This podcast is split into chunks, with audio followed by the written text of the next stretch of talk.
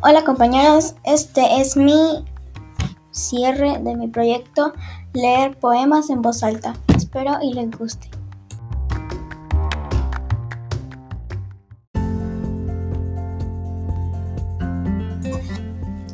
Querida maestra, quiero agradecer en esta situación la importancia de tu vocación.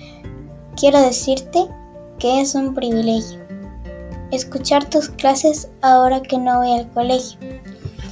Estar en el aula, mi querida profesora, es lo que mi alma añora.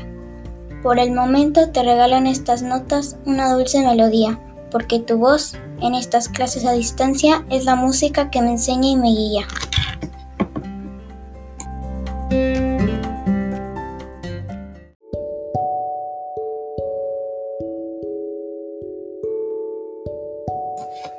El poema tiene 14 versos divididos en cuatro estrofas.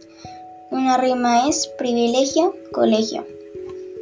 Este poema habla de un alumno o alumna y el cariño que tiene por su maestra. Expresa respeto y admiración por el trabajo que realiza en estas clases a distancia.